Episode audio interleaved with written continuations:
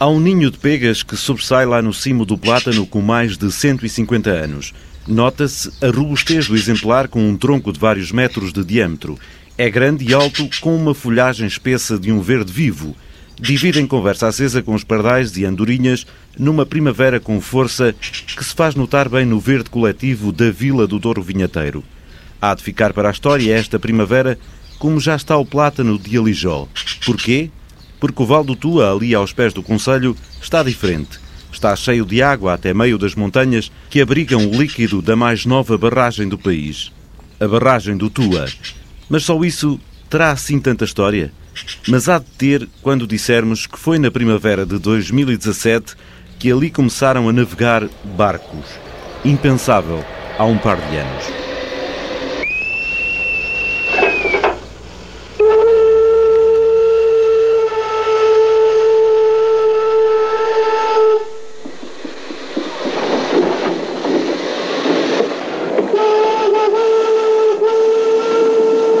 Como a história é feita de histórias, corria o ano de 1987, precisamente há 130 anos, quando, com toda a pompa e circunstância, teve lugar na estação do Tua a inauguração da linha de comboio que iria até Mirandela e, 19 anos mais tarde, até Bragança. E foi mesmo um dia que ficou para a história. A presidir o evento esteve El Rei Dom Luís, acompanhado pela Rainha Dona Maria Pia. Marcaram presença vários ministros e convidados, com destaque para o artista Rafael Bordalo Pinheiro. A companhia construtora ofereceu um faustoso jantar, dizem as crónicas da época, com 200 talheres, ali no barracão do Cais das Mercadorias. Assinalava-se assim a chegada da automotora à região nordeste de Trás-os-Montes, abençoada pelo Bispo de Bragança, Dom José Alves Maris.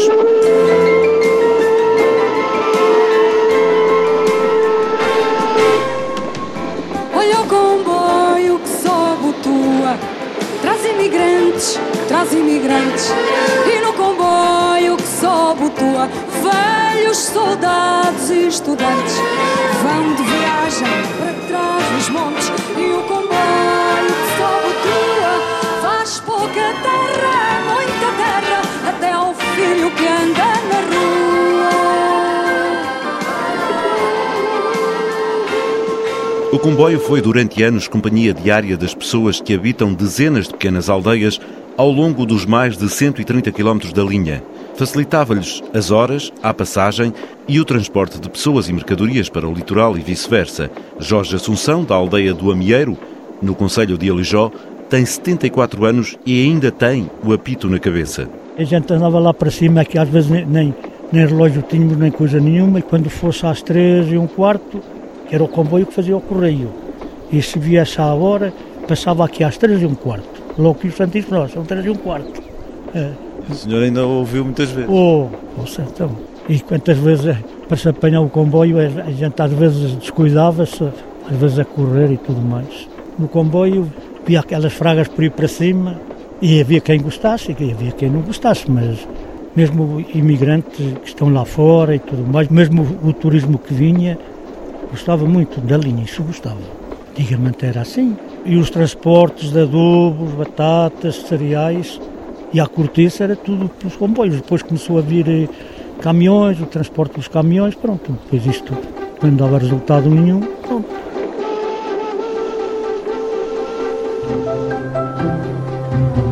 A centenária linha do Tua foi tendo os seus contratempos ao longo da história mais recente. Em 1992 foi fechado o troço entre Mirandela e Bragança. Três anos mais tarde, em 95, Mirandela inaugurava o metro de superfície e alargava o funcionamento até à povoação de Carvalhais. Em 2001, são as próprias carruagens do metro que passam a circular entre Carvalhais e a Foz do Tua. O ano de 2008 ficou marcado por uma sequência trágica de vários acidentes que lhe ditaram praticamente o fim.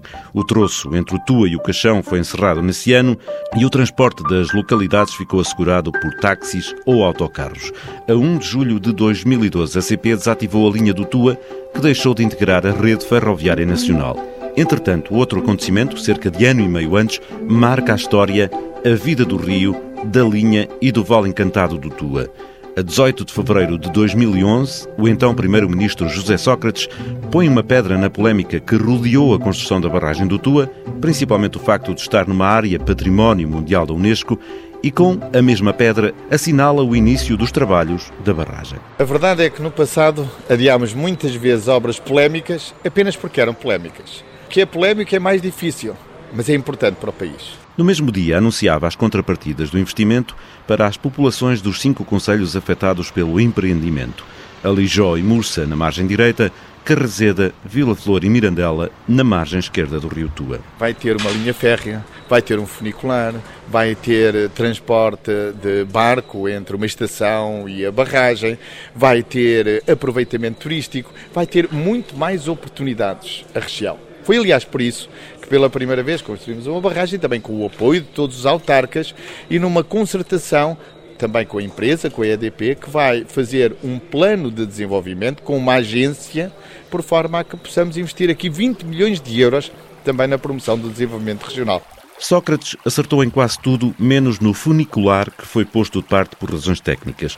A barragem começou a ser construída nesse ano e começará a produção de energia dentro de muito pouco tempo. A nossa previsão é que entre em funcionamento pleno até ao verão deste ano. Enfim, vai depender agora dos ensaios que estão a ser efetuados nos dois grupos, nas duas máquinas que temos nesta central. A Albufeira está praticamente cheia, está a um metro da sua cota máxima e por isso temos um projeto que está em fase de conclusão.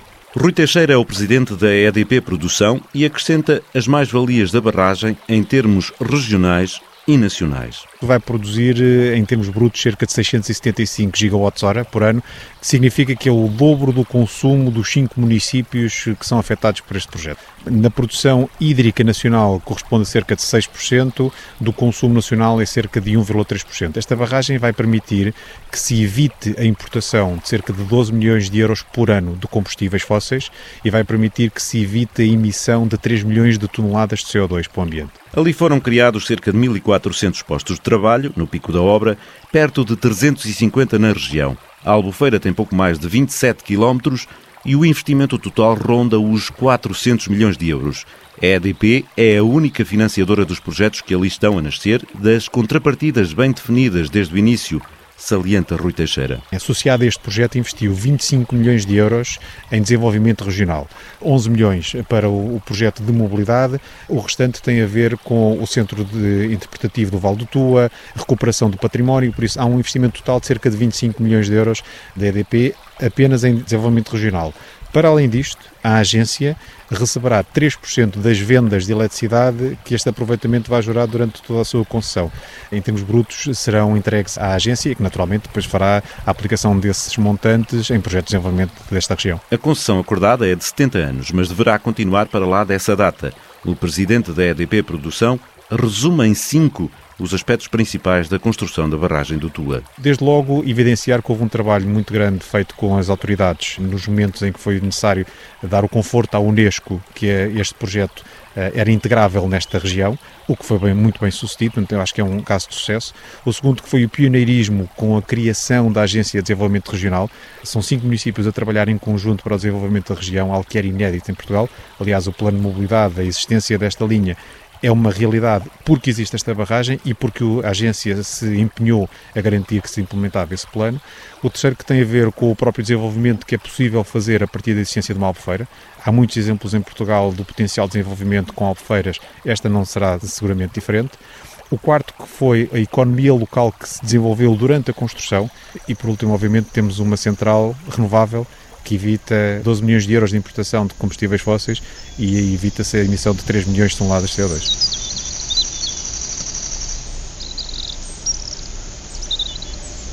A barragem está prestes a funcionar e o plano de mobilidade para todo o Vale do Rio Tua também.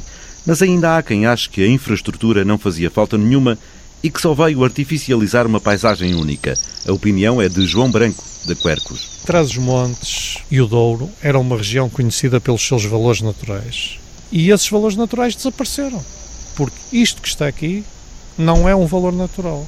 Isto é uma paisagem artificial e industrial. O presidente da Associação de Conservação da Natureza acrescenta que o Val do Tua estava bem como estava e que a linha, agora submersa em parte da sua extensão, seria o melhor veículo para levar turistas para a região. As pessoas procuram locais únicos, não procuram locais iguais aos outros todos.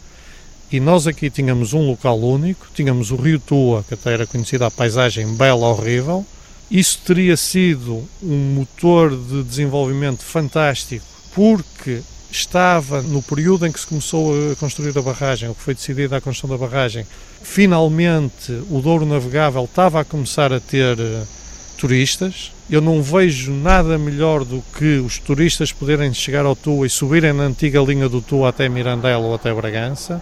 E isso hoje é impossível, desapareceu. Portanto, uma potencialidade enorme que isso sim podia ter trazido milhões à região, ficou submersa. João Branco diz ainda que a barragem só é boa para a EDP e para alguns negócios via Estado, mas má para toda a sociedade transmontana. É claro que é muito bom para a EDP, porque recebe as garantias de potência e os 400 milhões que gastou na barragem vão para a nossa fatura da luz, que isto vai ser pago pelos portugueses todos, e poderá ser muito bom para algumas pessoas que consigam aqui uns negócios via EDP e via Estado.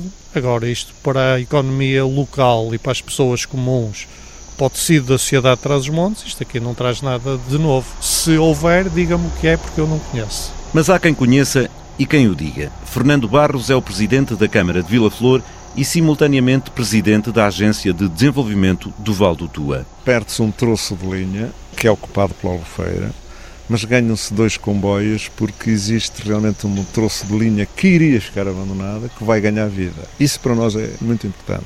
Nós não podemos viver só da saudade, temos que viver da realidade. E a realidade, acrescenta, é a que está no terreno. O engenheiro diz mesmo que só com a construção da barragem é que se pôde salvar a linha. A linha, como bem se lembra, tinha havido acidentes, ela estava abandonada, houve relatórios feitos até pelo UNEC, a degradação da linha era uma degradação muito acentuada e que teriam que interromper a circulação do comboio. Isto não na totalidade da linha, mas fundamentalmente nessa zona que foi absorvida pela Albufeira, que a linha estava a carecer de investimentos muito fortes. E agora a linha vai passar a ter dois comboios, desde a localidade da Brunheda, no Conselho de Carrazeda de Anciães, até Mirandela, um para turismo e outro para a mobilidade diária das populações. Está-se a desenhar um esquema de funcionamento por forma a que o operador, embora com meios circulantes diferentes, porque o meio que vai utilizar para levar as pessoas no turístico não é o mesmo meio para o cotidiano mas vai haver composições para uma e para outra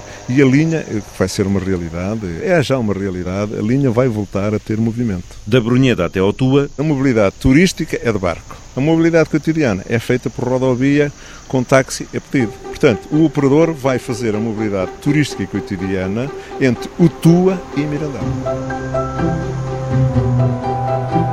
E este é o ponto central de toda a nova dinâmica que está prestes a acontecer no Val do Tua. Depois de um concurso internacional em que não apareceu nenhum interessado a explorar estas opções, a EDP negociou diretamente com Mário Ferreira, da empresa Douro Azul. Para isso, entregou-lhe 11 milhões de euros. O empresário diz que já gastou mais de 15 milhões com uma mobilidade que começa na estação do Tua. Entre a estação do Tua até o cais da barragem será a linha de autocarro Cabrio, depois na barragem do Tua um percurso de barco Rebelo que levará 120 passageiros e terá a possibilidade também de servir pequenas refeições regionais. Os passageiros embarcam depois no cais da barragem, passam por outro na aldeia do Amieiro, Conselho de Alijó, fazem escala nas termas de São Lourenço, Carrazeda e 18 km e 12 euros depois chegam à estação da Brunheda também no Conselho de Carrazeda. Aí termina a viagem de barco e começam 36 quilómetros de comboio até Mirandela. Não é réplica de nada, não é cópia de nada, é um comboio feito de propósito, século XXI, para funcionar aqui no Tua, aqui no, no Douro Profundo. Estou a ver, ainda não está acabado. É um comboio bonito porque é novo, ainda não está sujo e felizmente não está grafitado. São quatro carruagens com capacidade para 150 pessoas e um bar. A viagem custará 15 euros, tudo para turistas. As populações deverão ter à disposição as duas carruagens que até agora estão ao serviço do metro de Mirandela, que fará o mesmo percurso que o comboio turístico. Para lá destas ofertas, há ainda mais de 20 embarcações de recreio preparadas para pequenos grupos, acrescenta Mário Ferreira. Uns 10 destes barcos familiares que têm um pequeno motor e que permite uh, a uma família poder navegar as águas calmas, trazer o seu piquenique e passar um dia fantástico aqui na barragem e no Rio Tua. e teremos também uma dúzia destes que tem um motorzinho elétrico, é bastante original porque com o motor elétrico vão, encostam-se aí numa ansiada, desfrutam da natureza, levam os seus binóculos, podem fazer birdwatching, podem pescar, podem fazer o que quiser.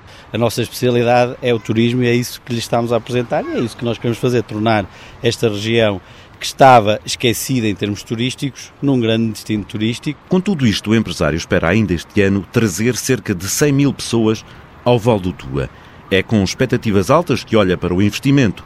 Apenas sente alguma frustração em alguns aspectos burocráticos que diz poderiam ser mais céleres. Nós teremos tudo montado em junho. Se o governo e as entidades não tiverem o licenciamento preparado ou não tiverem pessoas suficientes para o acelerar, isso já não é problema nosso, as coisas estarão aqui, a gente esperará até que o licenciamento chegue, mas estou certo que isso não vai acontecer.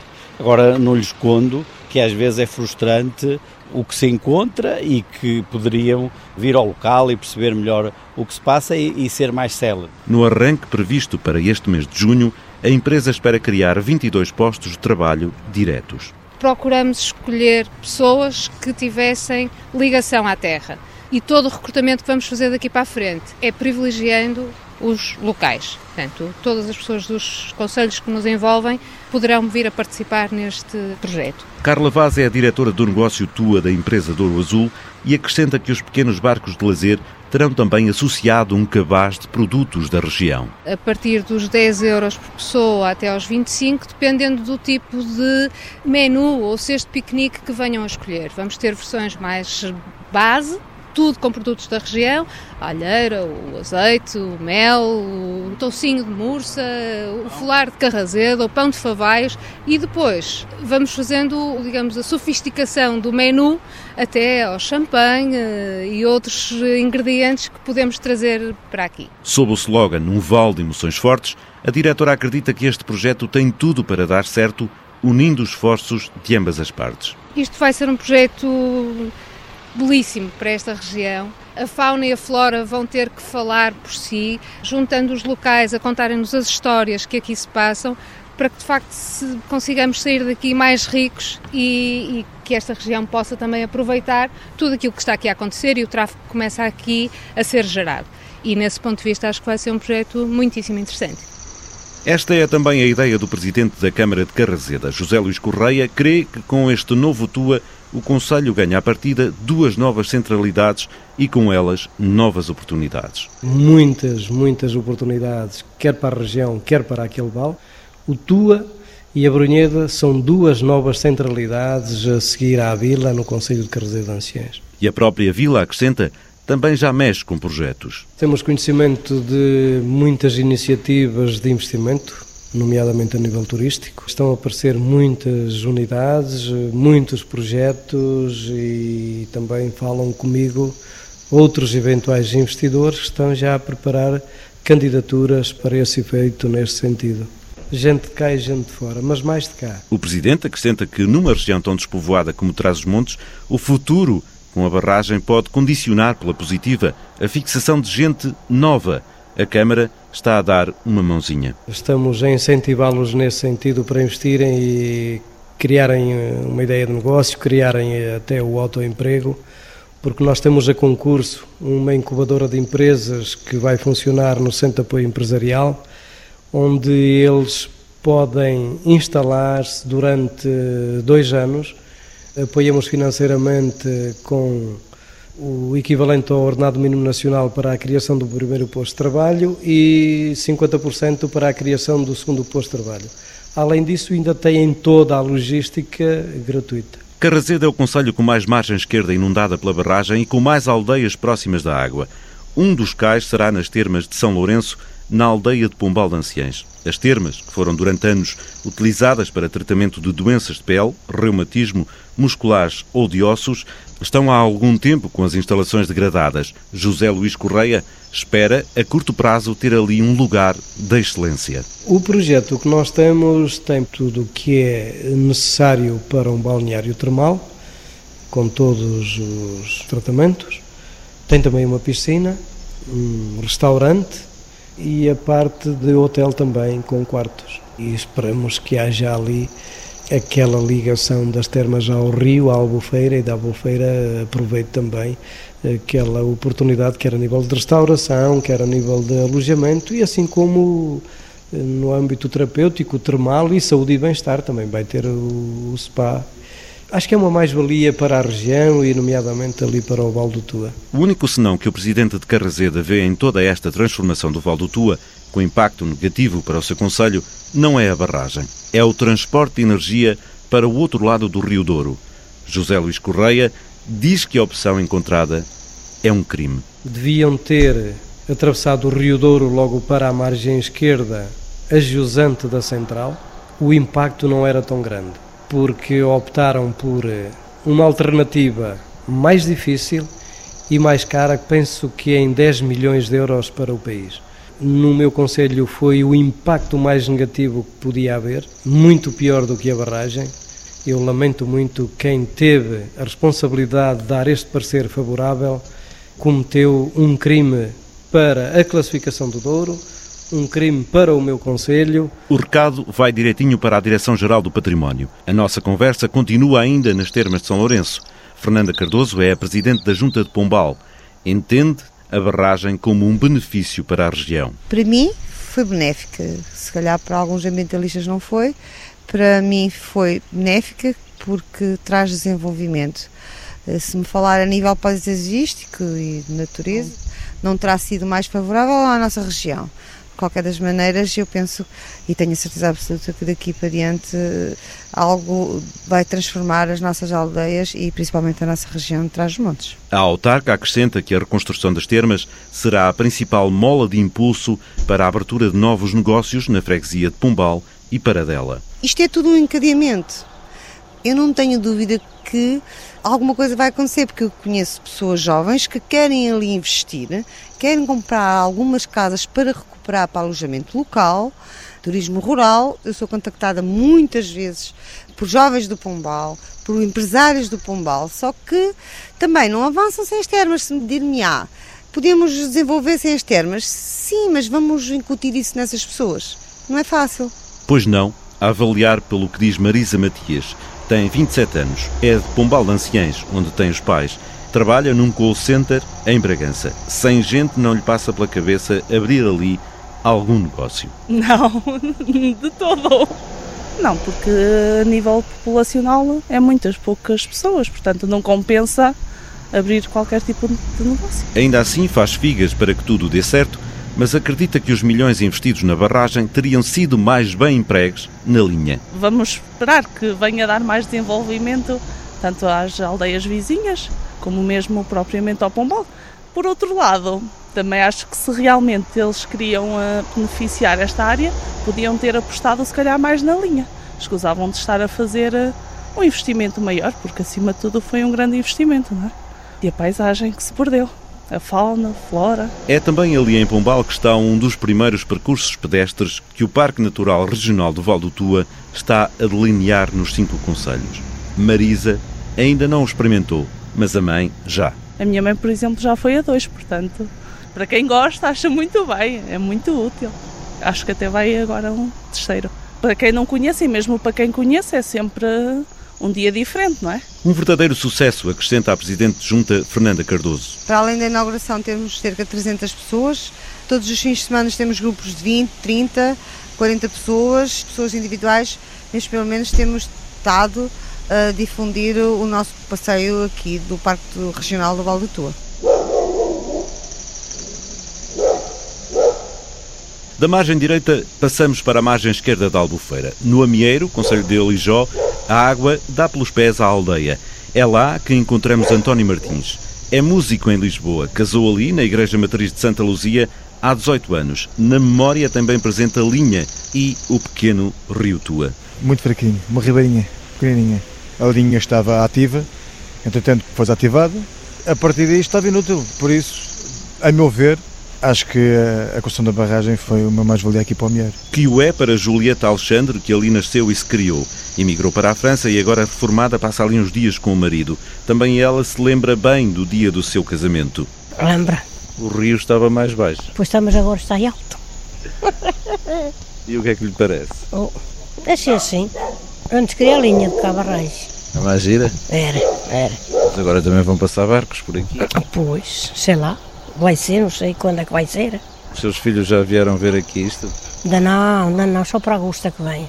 Se Deus quiser. Eles já sabem que isto está diferente? Hum, eles vêm por internet lá. E o que é que eles dizem?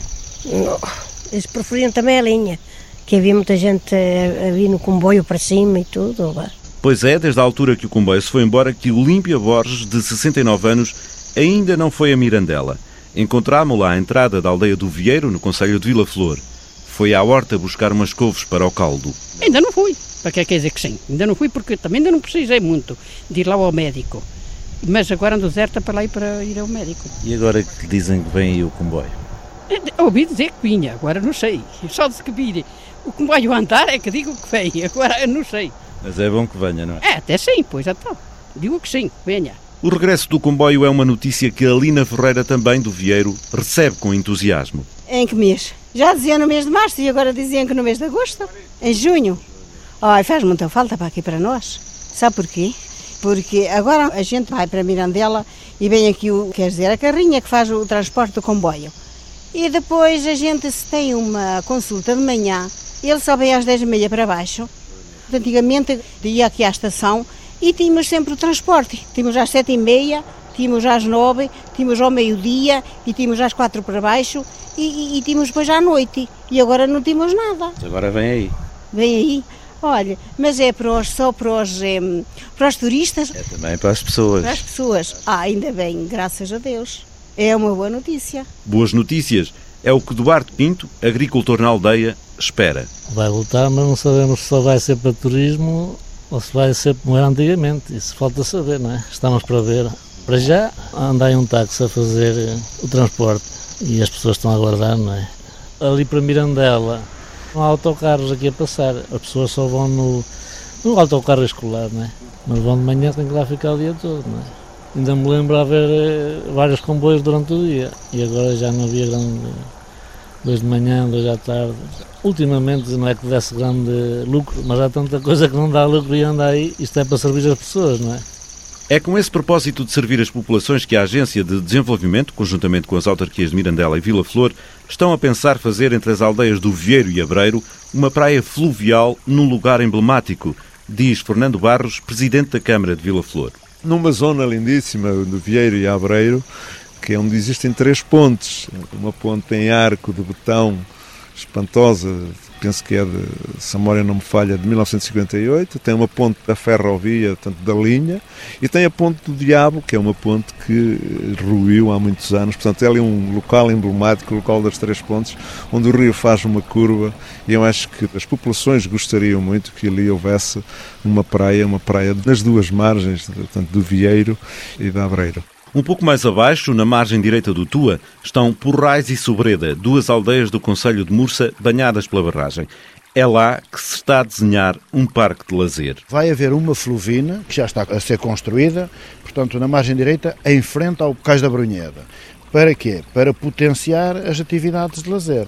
Mais a norte, junto à aldeia da Sobreira, procuraremos criar ali uma zona de lazer, portanto, uma zona que permita o contacto das pessoas com a água. Também ali existirá um dos percursos pedestres definidos pelo parque e naquela zona, acrescenta José Maria Costa, presidente de Mursa, está a ser melhorado o acesso e feitos pontos para a pesca. Antes da construção da barragem já havia ali pesqueiros naturais, portanto já era uma zona apetecível, identificada por estas organizações.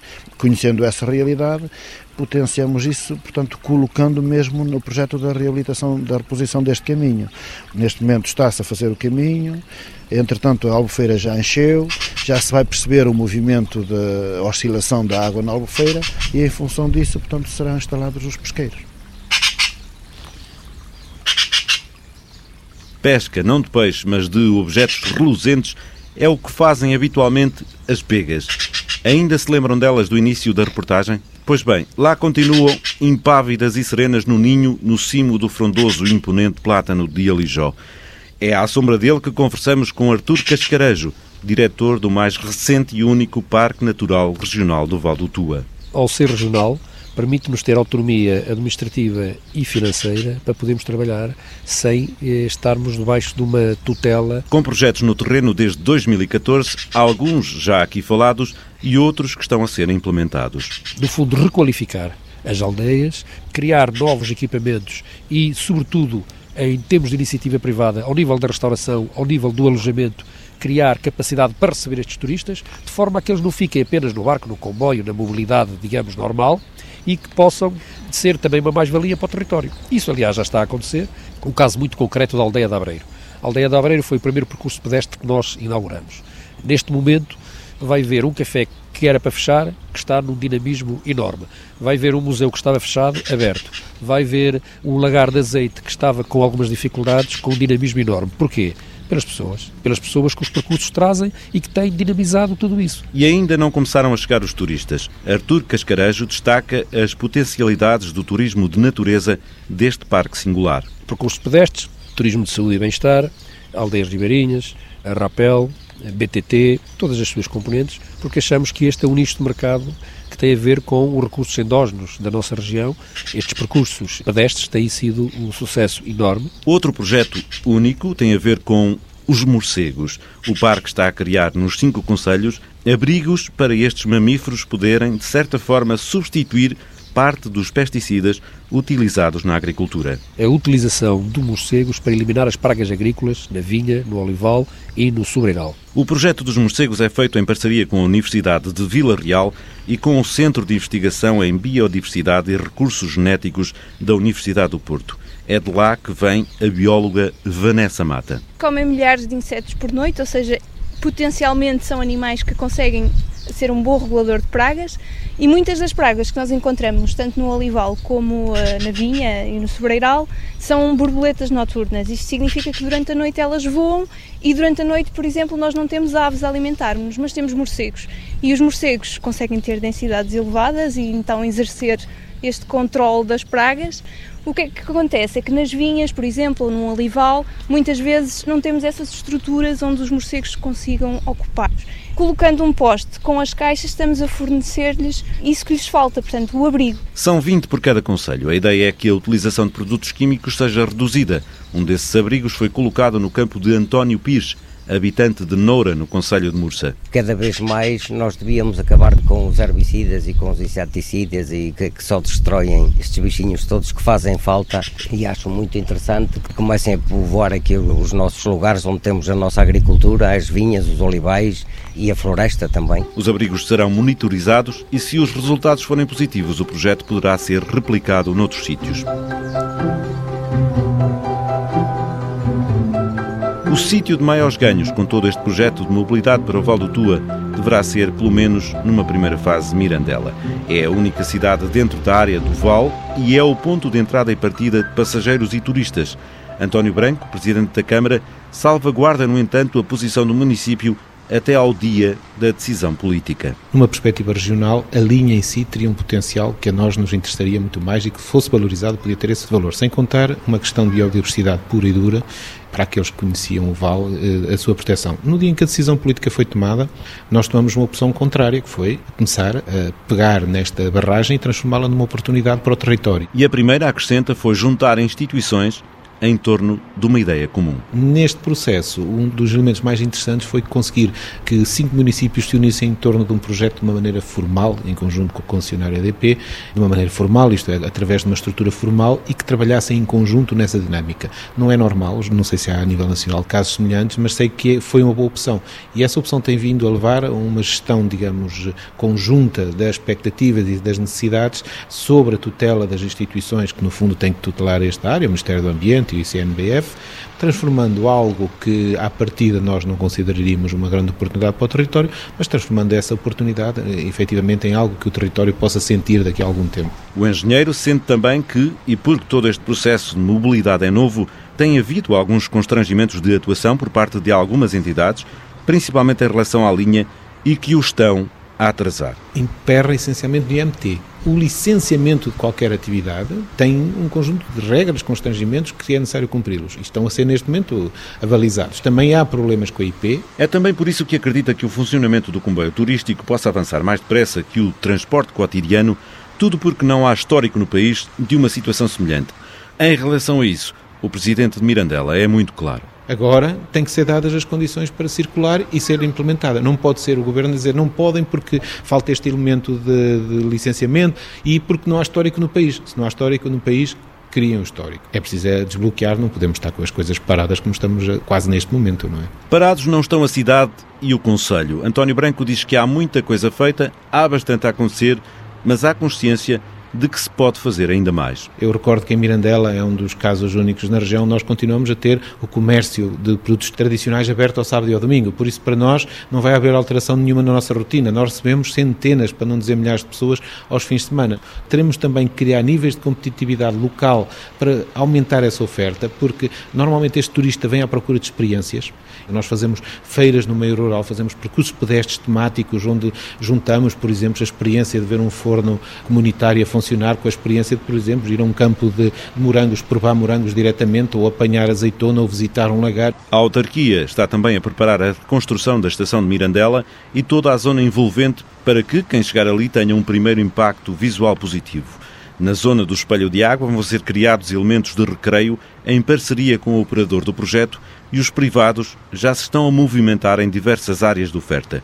António Branco quer que a cidade tenha uma ação de protagonismo em todo o processo. Não vamos acreditar que a região vai receber as pessoas se não estiver qualificada e preparada. Mirandela está preparada para isso e aceita este desafio com grande vontade. Nós vamos ser um parceiro e não só, não vamos ser só um parceiro, nós vamos tentar ser aqui um protagonista de todo o processo. Isto é, quando chegar, nós somos protagonistas, não somos apenas observadores. Branco dá mais um exemplo com o projeto conjunto com Macedo Cavaleiros e Bragança, que já está no terreno e que contempla um corredor verde em todo o troço antigo da linha. Podemos ter ali o corredor a continuar a funcionar e, quem sabe, um dia mais tarde o investimento é possível. Mas não morre, porque hoje o que nos dói é olhar para a linha Mirandela-Bragança e ela estar abandonada, porque a IP, que é a sua dona, abandonou. E nós vamos revitalizar. Essa é também a ideia de Felipe Esperança da Plataforma de Defesa da Linha do Tua. Lembra que a ligação à capital do distrito só traria vantagens. A linha tinha 134 km de comprimento, desde Fostu a Bragança. A barragem condiciona diretamente os primeiros 20 km, mas todo o resto da infraestrutura pode ser aproveitado. Ainda para mais, lembrar que Bragança tem a alta velocidade europeia a apenas 30 km de distância. Esse traçado podia ser hoje adequado, podia ser retificado para servir os principais polos, até porque esta linha servia três cidades e 34 aldeias. É toda uma região que espera tirar o maior proveito possível de um empreendimento que começou polémico, mas que a cada dia que passa parece estar a transformar-se em várias oportunidades de desenvolvimento da região, mais a nordeste de Trás-os-Montes e Alto Douro. O plano de mobilidade de todo o Val do Tua é um projeto pioneiro no país e talvez por isso demora um pouco mais a sua concretização. Certo é que no terreno, numa das mais despovoadas zonas do país, está tudo a ser preparado para uma nova realidade que não deverá demorar muito tempo a aparecer. Esta primavera de 2017 deverá marcar a história da vida de todo o vale encantado do Rio Tua. Olha o comboio que sobe tua, traz viajantes, traz viajantes, espera, espelho da lua, lava saudades dos imigrantes, e em trás os montes, por trás dos montes, o manchado, mancha a rua, de sol a sol, tal como dantes, espera o comboio que sobe tua.